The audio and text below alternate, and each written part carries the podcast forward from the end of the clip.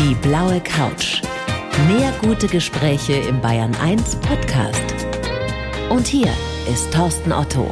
Patrick Dwayne, freue mich sehr. Herzlich willkommen auf der blauen Couch. Ja, vielen Dank, dass ich da sein darf. Beziehungsweise virtuell, weil Sie sitzen ja, glaube ich, bei sich zu Hause vor dem Rechner und ich sitze bei mir hier im Studio. So ist das manchmal in Corona-Zeiten. Patrick, wir steigen ganz einfach ein. Kann man mit wenig Geld glücklich sein? Auf jeden Fall bin ich sehr davon überzeugt, dass das funktioniert.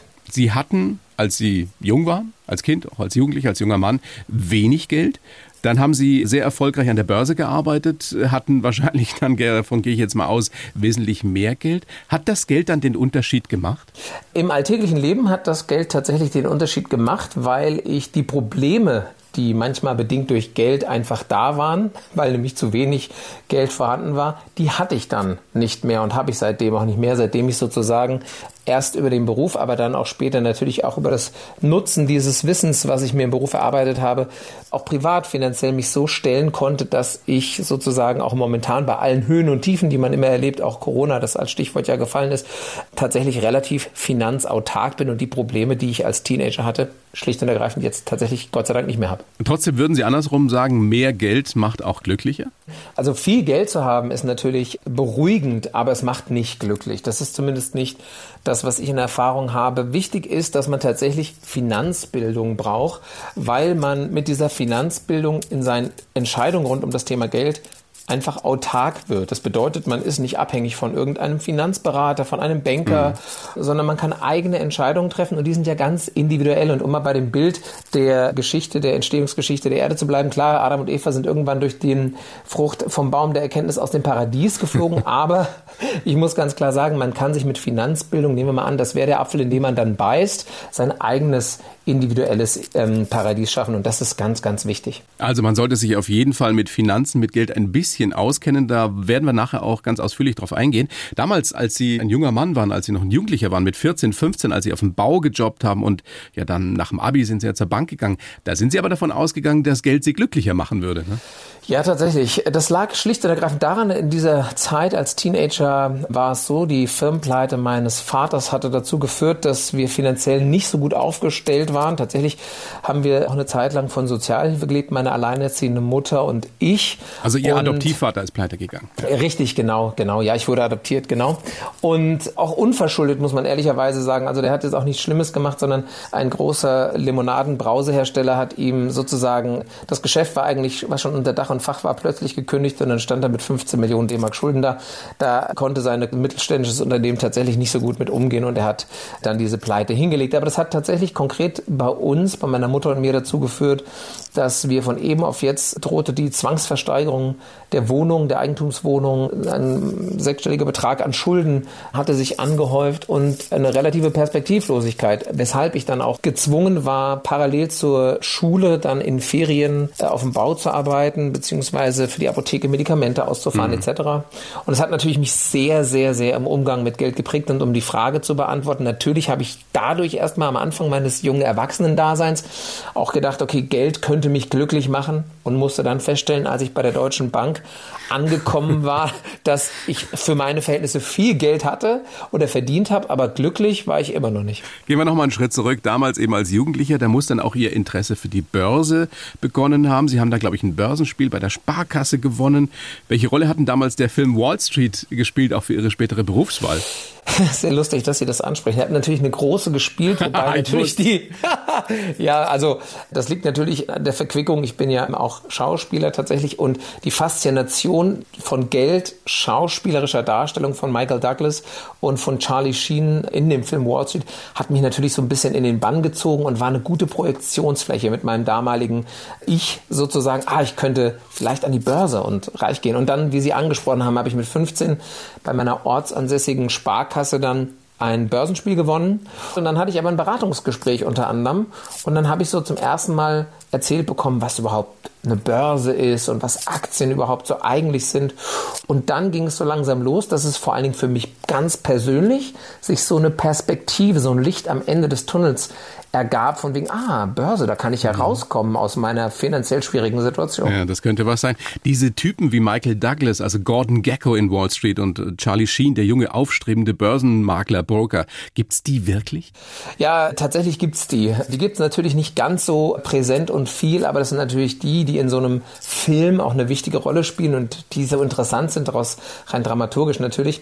Aber tatsächlich saß ich auch während meiner aktiven Bankerzeit, und das sind insgesamt ja zwölf Jahre gewesen, äh, saß ich auch neben ganz normalen Familienvätern und engagierten, aufstrebenden Damen. Und es waren nicht nur solche Alpha-Tierchen im Raum, Gott sei Dank. Aber die sind natürlich spannender. Also so Menschen, die sich wirklich hinstellen wie Gordon Gecko, Michael Douglas und sagen, die Gier ist gut, sie durchdringt alles. Die haben Sie wirklich erlebt, ja? Ja, ja, die gibt's natürlich auch. Ne? Also da wird natürlich mit Emotionen gespielt und tatsächlich muss ich ehrlicherweise gestehen, ähm, auch als ich da beim Branchenprimus gewesen bin, gab es zeitweise, und das muss, man muss das in Kontext setzen, vor knapp 20 Jahren natürlich natürlich auch Leute, die so agiert haben am Markt. Krass. Ja, also das war schon nicht nur überzeichnet. Wir können ja gleich nachher nochmal über die aktuelle Situation sprechen. Sie waren ja auch mhm. bei Bad Banks, also großartiger ZDF-Mehrteiler, dabei als Schauspieler und Berater. Genau. Davor wüsste ich gerne von Ihnen, Patrick, was würden Sie denn dem jungen Kerl von damals, der reich werden wollte, raten aus heutiger Sicht? Ich würde versuchen, ihm zwei Sachen zu sagen. Das eine ist, hab Vertrauen in dich selber und das zweite ist, tu wirklich nur das, was du liebst und folge deinem inneren Kompass. Sie haben ein bemerkenswertes Buch geschrieben, wie ich finde. Geld kann jeder und du jetzt auch. Was war Ihre Intention? Genau solche Menschen wie mich zu erreichen, die sich dafür eigentlich nicht so sehr interessieren? Ja, genau. Also im Grunde geht es darum, wirklich Menschen allgemein in Sachen Finanzbildung fit zu machen, kompetent zu machen, damit man komplett unabhängig von Banken, Bankberatern, Versicherungsmenschen oder Strukturvertriebunternehmen eigene Entscheidungen treffen kann, die vor allen Dingen finanziell sinnvoll sind fürs eigene Leben. Egal, das kann ich schaffen, wenn ich Ihr Buch lese? Das ja, das klingt, das klingt tatsächlich total merkwürdig, ich, weil ich das jetzt auch öfter gefragt wurde. Sie brauchen theoretisch nur mein Buch zu lesen. Sie sind der Mann von der Straße, der es verstanden hat, das System. Genau, ich bin der Mann von der Straße, der einen Weg beschritten hat und jetzt mit 44 was davon, von seinen eigenen Erlebnissen, von seinen Erfahrungen den seinem 20-jährigen Ich sozusagen mitgeben würde auf der Straße, weil sie das gefragt hatten ja. und würde sagen, pass auf, so funktioniert Finanzbildung und wenn du das weißt, kommst du in den nächsten 20 Jahren super über die Runden und kannst dich entspannen und musst dir nicht so einen Kopf darüber machen. Ich möchte quasi wie so ein Fahrlehrer sitze ich neben Ihnen in meinem Buch als Finanzcoach und sage Ihnen, passen Sie auf, da ist Gas, da ist Bremse, das ist ein Lenkrad, da ist vielleicht noch eine Gangschaltung oder Automatik, hier ist die Klimaanlage und so weiter. Ich beschreibe Ihnen so ein bisschen, was das Auto eigentlich ist, aber dann, wann Sie fahren, ob Sie schnell fahren, ob Sie Autobahn, Landstraße, das ist alles Ihre Entscheidung, aber Sie wissen genau, wie die Regeln jeweils sind. Was soll denn jemand sagen, der es gelesen hat im besten Fall? Der soll sagen, prima, dass ich es endlich gelesen habe, weil jetzt weiß ich erstens, wie einfach das ist. Hätte ich das vorher schon gewusst und wie unkompliziert Hätte ich es schon vor 20 Jahren gemacht und hätte dann 20 Jahre mehr Rendite erwirtschaften können für meine zusätzliche Rente, weil vom Staat gibt es ja leider so wenig. Hm. Es gibt ja eine Menge Leute, die nun wirklich wenig bis nix haben, ja, also hm, keine leider. Kohle. Die könnten ja vielleicht jetzt argumentieren, ich habe eh nichts, deshalb muss ich mich gar nicht damit beschäftigen. Falsch. Erstens, die Leute wissen ja gar nicht, was noch kommt. So, und wenn sie dann irgendwie mal an Geld kommen, wer weiß wodurch, entweder haben sie tatsächlich mal einen besser bezahlten Job oder sie wechseln die Branche oder, oder, oder, dann stehen sie da und können mit dem Mehr an Geld, entweder monatlich mehr oder vielleicht erben sie mal was, überhaupt nichts anfangen. Und dann erst anzufangen, sich mit dem Thema zu beschäftigen, ist zu spät. Deswegen kann ich nur sagen, das ist wie mit allem. Ne? Man erwirbt Bildung eigentlich dafür, dass man auch Dinge sieht, die man vorher nicht gesehen hat. Es hat auch was mit Fokus zu tun. Ne? Und wenn man positiv mit einer positiven Haltung dem Thema Finanzen gegenübersteht, stellt man plötzlich fest, oh, es gibt viele Möglichkeiten und so kann ich die handeln und die richtig für mich, für meinen finanziell individuellen Anspruch ein- und umsetzen. Sind Sie wirklich davon überzeugt, dass jeder ein kleines Vermögen erwirtschaften kann im Laufe seines Lebens? Ja, na klar. Ich gebe Ihnen ein ganz einfaches Beispiel. Nehmen wir mal an, Sie sind nicht so richtig in der Lage, Geld zu sparen, aber haben vielleicht so hier und da Ausgaben, auf die Sie verzichten könnten, sodass Sie am Tag einen Euro, sagen wir mal, sparen. Also das wären, sagen wir mal, Pi mal Daumen, 30 Euro im Monat. Wenn Sie das über einen gewissen Zeitraum, wir nehmen jetzt einfach mal als Beispiel 30 Jahre machen, dann sind es 14.400 Euro, die Sie von Ihrem Geld zurückgelegt haben. Wenn Sie das jetzt nicht auf das Sparbuch packen. Ich wollte gerade sagen, das ist vielleicht nicht mehr die beste Idee. Ne? genau, das ist nicht die beste Idee, sondern wenn Sie das in ein Finanzinstrument investieren, das ETF heißt, also das ist ein an der Börse gehandelter passiver Fonds ohne große Kosten. Dann da muss man sich auch nicht auskennen für?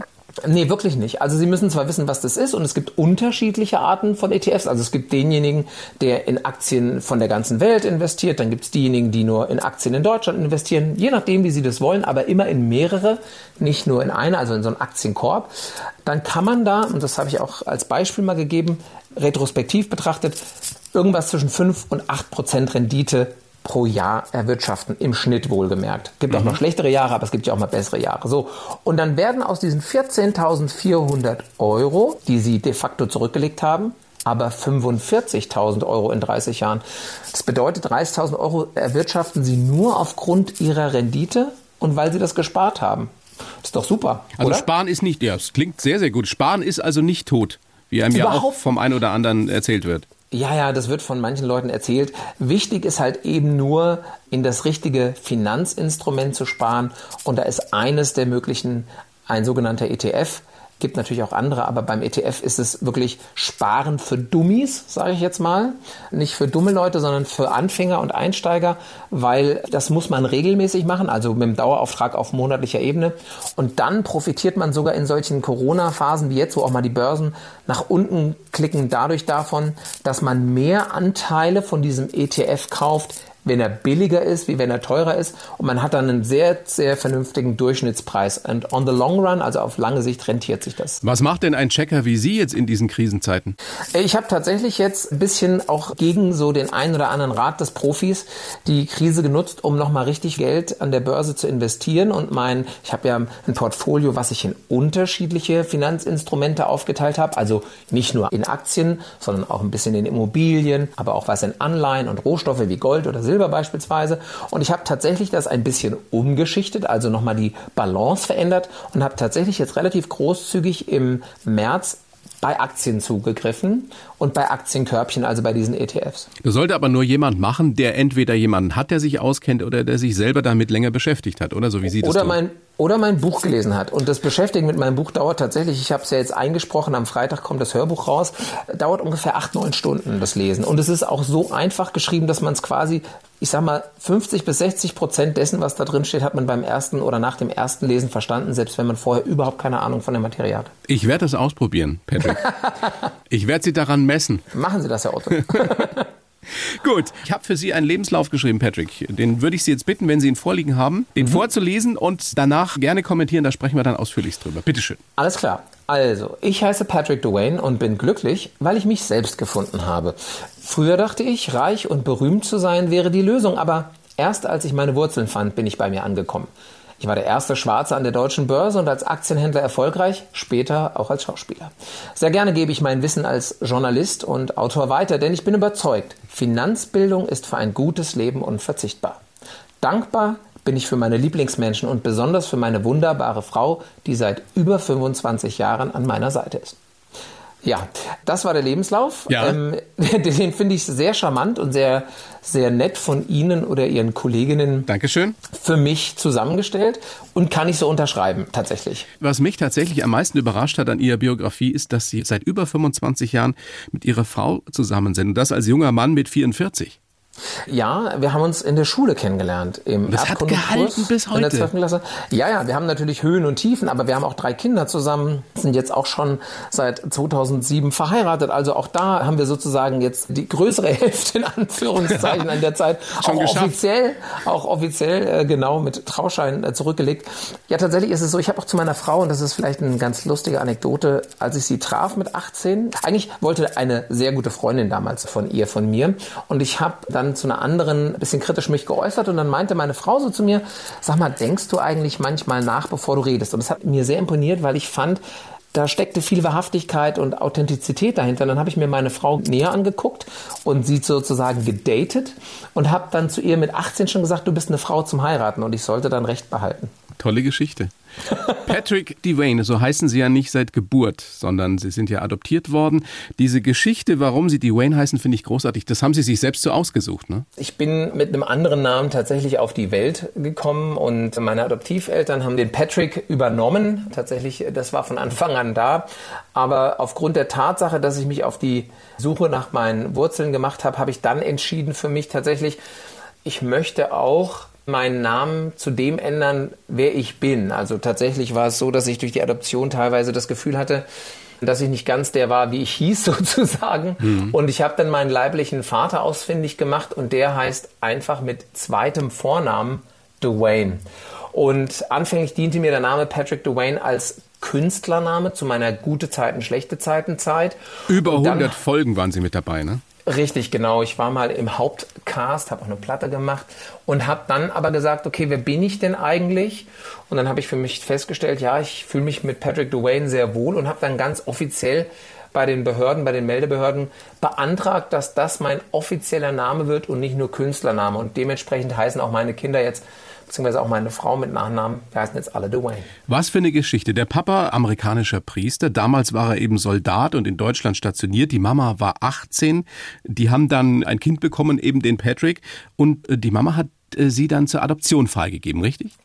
Richtig, ja, meine Mutter muss man sagen, die war sehr jung und total überfordert und es war damals bei ihrem Vater vor allen Dingen, der äh, war im Krieg gewesen und hatte sehr starke Probleme mit allem, was nicht deutsch war und auch vor allen Dingen nicht weiß war und dann hat er seine eigene Tochter quasi wie verstoßen und dann war meine Mutter in so einem betreuten Wohnen für junge Frauen und äh, hat ihr Leben insgesamt, muss man ehrlicherweise sagen, zu dem damaligen Zeitpunkt Mitte der 70er nicht ganz auf die Reihe bekommen. Und dann hat das Jugendamt tatsächlich mich in Obhut gegeben einer Pflegefamilie, als meine Mutter mal gesagt hat, sie wäre irgendwie zwei, drei Stunden weg und hat mich bei einem Nachbar geparkt und dann war sie drei Tage, hat sie sich bei dem nicht gemeldet und war nicht auffindbar. Und dann musste ich erstmal von meiner Pflegefamilie gesund gepäppelt werden, weil diese, diese andere Familie hatte mir zwischenzeitlich Kuhmilch gegeben. Das ist für Säuglinge auch nicht ganz so praktisch. Nee. Drogen und Alkohol haben auch noch eine gewisse Rolle gespielt. Ja, und da war der Start ins Leben für mich holprig und durch die Pflegefamilie aber ganz gut, wobei die sich getrennt haben und dann später scheiden lassen. Und ich habe ja von der Insolvenz schon gesprochen. Also es war am Anfang nicht ganz so leicht und hat tatsächlich dazu beigetragen, dass ich einen enormen Willen entwickelt habe. Hm. Wie war das denn als schwarzes Kind bei Adoptiveltern? Kinder sind ja sehr anpassungsfähig, aber irgendwann entwickelt man ja nun ein Bewusstsein und dann wurde ihnen als kleiner Steppke klar, ich sehe anders aus als die anderen. Äh, wie war das damals? Also wann haben Sie zum ersten Mal gefragt, warum ist das so? Ja, ja, ich war da so sechs Jahre alt und an meinem siebten Geburtstag hat dann meine Adoptivmutter gesagt, ja, ich muss dir das mal erklären, irgendwie, wie das ist und hat mir dann gesagt, ich bin nicht deine leibliche Mutter, sondern äh, ich bin deine Adoptivmutter. Und das war natürlich ganz merkwürdig, weil als Siebenjähriger vorher noch nie was davon gehört, von dieser ganzen Thematik, habe ich das so verstanden, dass meine Mutter mir damals sagte, ich bin nicht deine Mutter. Und das war schwierig. Da ist meine ganze Welt zusammengebrochen. Und das hat mich auch meine Teenagerzeit begleitet. Und ich habe mich als Kind halt abgelehnt gefühlt, muss mhm. ich ehrlicherweise sagen. Ich habe da eine und, ganz ähnliche Geschichte, deswegen kann ich ah, ja. das zum großen Teil nachvollziehen, Ach ja, dass man dann auch irgendwie diese Leere spürt. Ja, ich habe meinen leiblichen Vater auch sehr, sehr spät, erst mit Ende 20 das erste Mal getroffen. Ah ja, ich auch. Und ich habe das ja. auch eben in der Pubertät erfahren, dass äh, mein Vater eben nicht mein leiblicher Vater ist. Und deswegen oh, wow. verstehe ich sie sehr gut.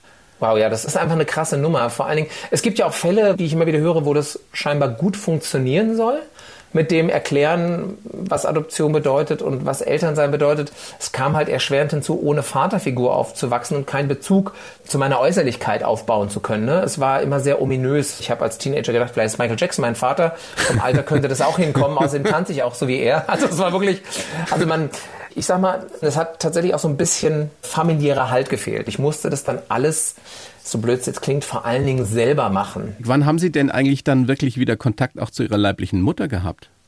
Ja, also mit 18 habe ich einen Brief von ihr bekommen, da war das aber irgendwie zu früh. Ich habe dann auch Schuldgefühle gehabt gegenüber meiner Adoptivmutter, weil ich hatte ja eine Mama.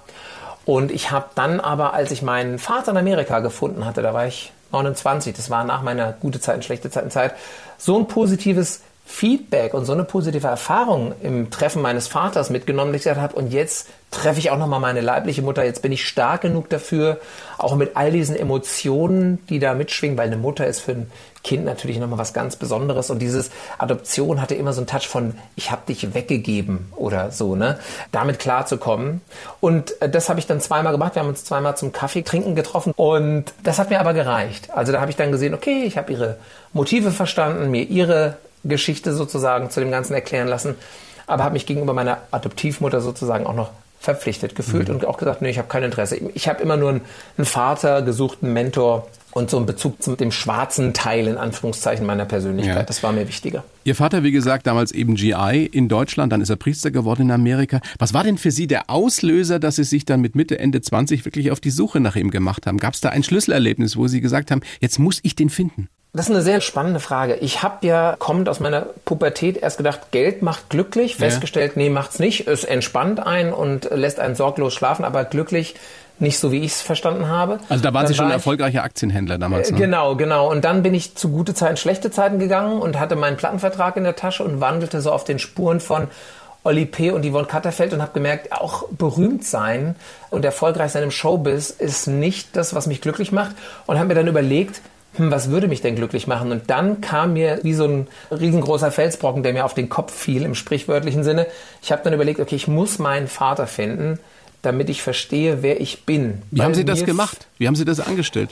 Genau, ich habe damals gab's äh, ähnlich wie bei E-Mail für dich mit Mac Ryan und Tom Hanks habe ich dann den AOL Messenger malträtiert und auch Yahoo als Suchseite und habe dann nach Veteranenseiten gesucht von GIs etc., weil ich hatte seinen Namen, ich hatte den Namen meines Vaters schon und habe dann einfach E-Mails in die Welt rausgeschickt mit dem Betreff so nach dem Motto: Ich suche meinen Vater, du musst zwischen 1975 und 77 in Hanau in Deutschland gewesen sein, hast eine Frau getroffen mit dem und dem Namen und so weiter und so weiter. Und irgendwann kam halt eine E-Mail zurück, in der dann stand, ich glaube, ich bin der, den du suchst. Das war der ja, Krass. größtmögliche emotionale Moment in Sachen Familienzusammenführung tatsächlich, obwohl es nur eine E-Mail war. Aber es war so eine emotional aufgeladene Situation, das, äh, das war unglaublich. Ihr habt dann telefoniert und habt euch dann tatsächlich auch getroffen. Wie war denn dieser Moment, als Sie Ihrem leiblichen Vater das erste Mal gegenüberstanden?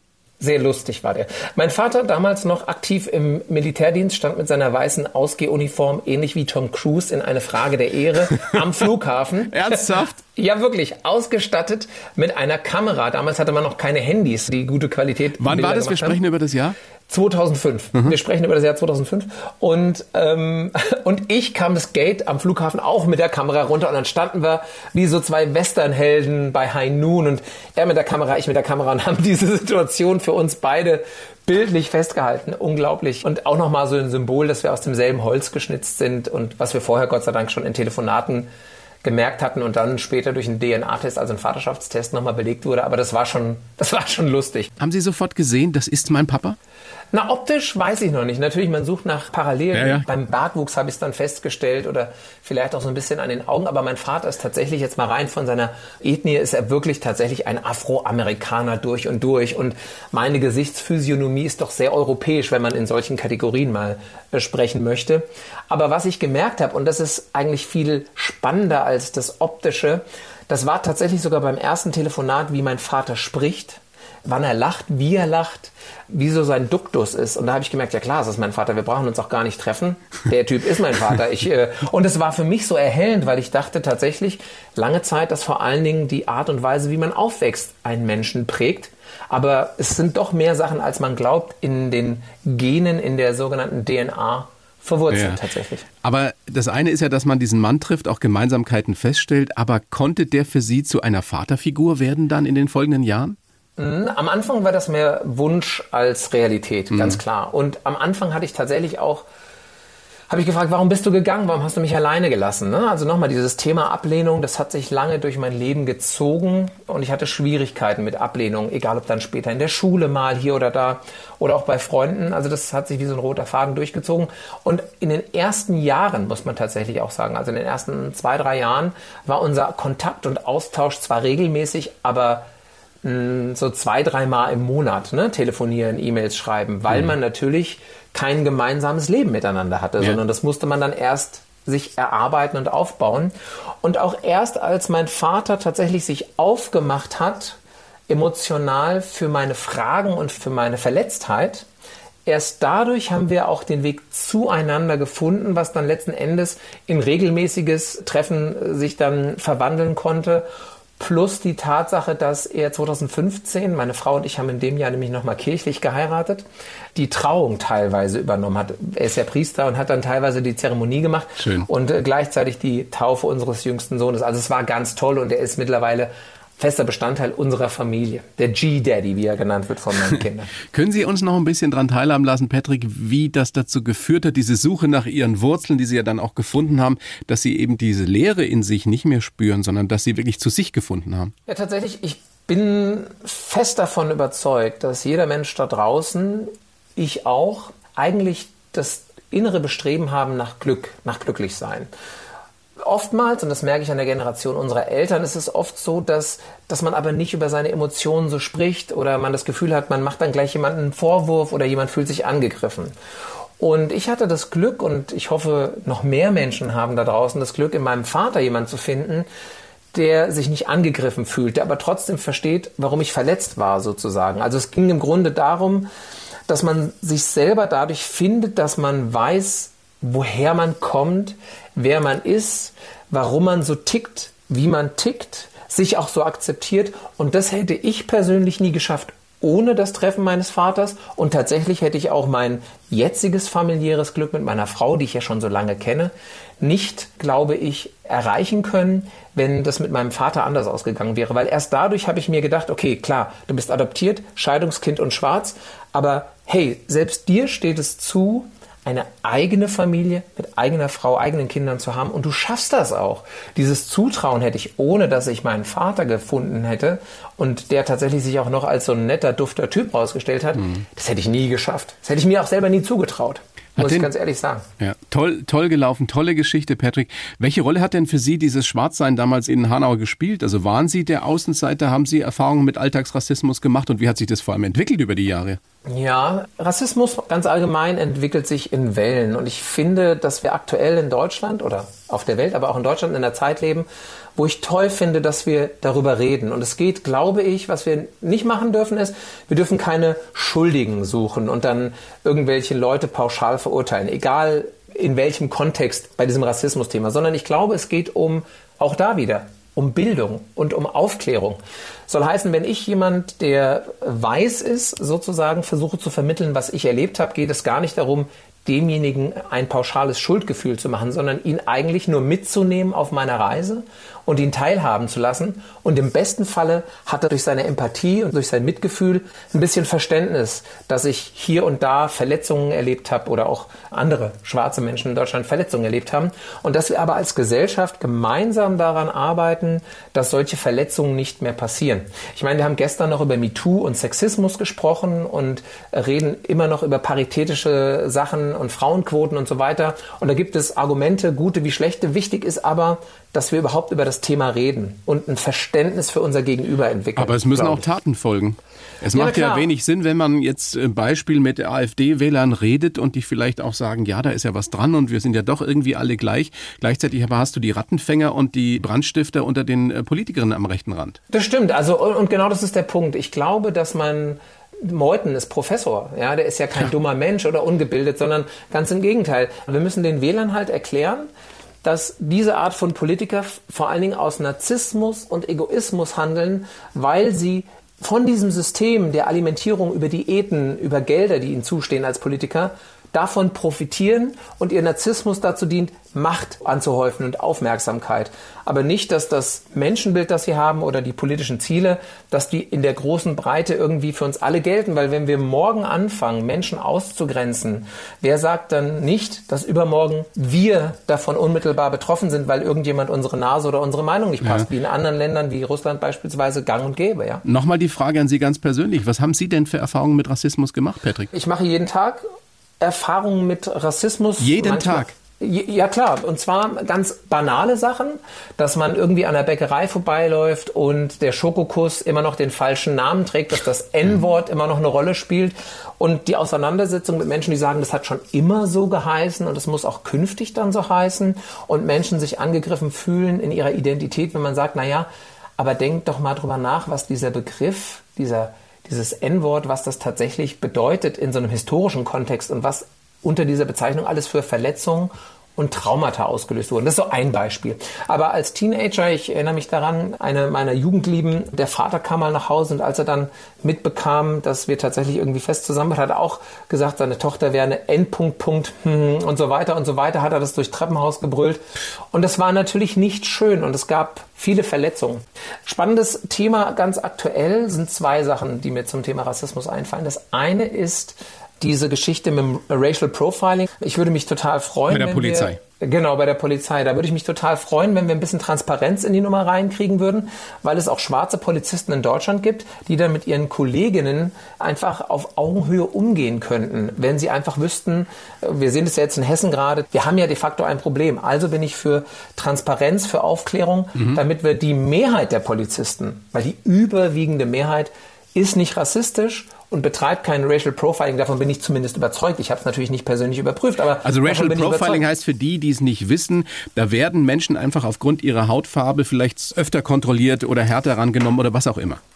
Genau, und ich habe mal mit einer Polizistin mich unterhalten und die hat gesagt, was uns fehlt, ähnlich wie übrigens Lehrern in einem anderen Kontext, sind eigentlich sogenannte Supervisionen innerhalb des Polizeiapparates, weil natürlich hat man als Polizist per se immer mit den Problemen der Gesellschaft und deren Auswirkungen zu tun. Und natürlich entwickelt man dann auch Stereotypen. Dementsprechend ist es für die Polizisten, die aber von ihrer Haltung nach einer drei- bis fünfjährigen Ausbildung nichts Böses wollen, ganz wichtig, dass sie im Grunde Mentoren haben oder Sprecher oder Personen, denen sie sozusagen ihre realen Erfahrungen mal mitteilen können um ihr Weltbild nicht in so einen komischen Kontext zu mhm. bekommen, wo sie denken, ja, alle Drogendealer kommen aus Marokko oder alle Menschenschleuser sind aus dem und dem Land, sondern dass sie tatsächlich sagen können, ja, es gibt diese Straftaten, aber es hat erstmal nichts mit Herkunft, Hautfarbe oder sonst irgendwas zu tun, sondern was mit Charakter. So eine Art gemeinsamer Nenner, wo wir sagen, ja, mit gesundem Menschenverstand kann ich total nachvollziehen und das ist unsere neue Realität, unsere neue ja, Normalität. Und das muss funktionieren, weil die überwiegende Mehrheit der Menschen in diesem großartigen Land ist nicht rassistisch. Ja, total. Und deswegen müssen wir komplett zusammenhalten und aufstehen und was tun gegen die Verirrten. Das ist immens wichtig. Die zweite Geschichte, die mir auch noch auf den Nägeln brennt, weil sie ja bei Bad Banks, dieser großartigen preisgekrönten ZDF-Serie über das Schindluder bei Banken äh, mit dabei waren als Berater und auch als Schauspieler. Mhm. Entspricht das wirklich der Realität, dass bei diesen Großbanken Lügen, Intrigen, Gier an der Tagesordnung sind und dem mehr oder weniger fast alles untergeordnet wird? Naja, sagen wir mal so, ich war ja nie Vorstand bei einer großen Bank, aber im Handel unterwegs und tatsächlich gibt es natürlich Menschen, die tatsächlich über solch manipulative Mechanismen auch ihre Macht sichern und die ansonsten auch kein Fortkommen in so einer Bank haben. Und es gibt vor allen Dingen, und das finde ich sehr bedenklich aus arbeitsrechtlicher Sicht, Menschen, die tatsächlich die Nacht durcharbeiten, um irgendein Projekt zu Ende zu bringen und Leute, die ähnlich wie der Hauptcharakter, den Paula Bär verkörpert, in Jana Likam, dazu die Tendenz haben, äh, fast schon selbstzerfleischende Selbstoptimierungszwang ja, und Karriere machen wollen wollen. Das gibt es, sowohl bei Männern als aber auch bei Frauen. Und das muss man absolut kritisch sehen. Wobei, Klammer auf, es arbeiten auch bei Banken Familienväter und ganz normale Leute, selber Nachbarn, der hier bei der Deutschen Bank im äh, Wealth Management arbeitet, die auch davon betroffen sind, wenn da Leute freigesetzt werden sollen, die auch normale Probleme haben, wie jeder Stahlkocher und Stahlarbeiter, wenn man irgendwie aus Klimagründen nicht mehr in Steinkohle produzieren will. Also es, es gibt in jedem Beruf so eine und solche, keine Frage. Absolut, genau. Ja, aber es gibt schon auch merkwürdige Typen in Banken ähm, Männlein wie Weiblein. Und vor allen Dingen sage ich jetzt mal, das ist ja besser geworden, weil auch das Mindset, so die Kultur, das Klima in Banken sich sehr verändert hat. Es ist ja viel offener, viel transparenter, viel kommunikativer geworden. Aber ich habe selber Erfahrungen gemacht, wo jetzt nicht mir persönlich, sondern Kolleginnen gegenüber, wie mit Stasi-Methoden, die beäugt wurden und Druck gemacht wurden und so ein Chefmobbing und Macht ausgespielt wurde. Also es war schon eklig. Also es war nicht wie in Bad Banks, aber da wurden schon Macht Situationen, Positionen missbraucht, um Menschen gefügig zu machen und in, in eine Richtung zu lenken. Ich nehme mal an, ich nehme mal an, Patrick, dass nicht nur Sie, sondern auch Ihre Familie, Ihre Frauen, Ihre Kinder froh sind, dass der Papa inzwischen nicht mehr da so drin steckt, wie das mal der Fall war. Ja, ich bin auf eine ganz andere Seite gewechselt. Ne? Als Wirtschaftsjournalist, äh, was ich ja jetzt seit fünf Jahren bin, habe ich natürlich die Möglichkeit und die Chance, auch so ein bisschen die andere Seite der Finanzmedaille mir anzugucken und das nochmal viel neutraler zu beleuchten und nochmal ein bisschen investigativer und kritischer hier und da zu hinterfragen. Ja, und Sie haben die Zeit und vor allem auch das Know-how, die Kompetenz, um ein großartiges Buch zu schreiben. Wie Geld kann jeder und du jetzt auch. Der Finanzcoach erklärt, wie du mehr aus deinem Geld machst. Und ich werde Sie beim Wort nehmen. Ich lese mir das nochmal ganz genau durch. Thorsten, machen Sie das. Ich, ich, ich rufe Sie an und sage Ihnen, ob ich jetzt ein Finanzchecker geworden bin.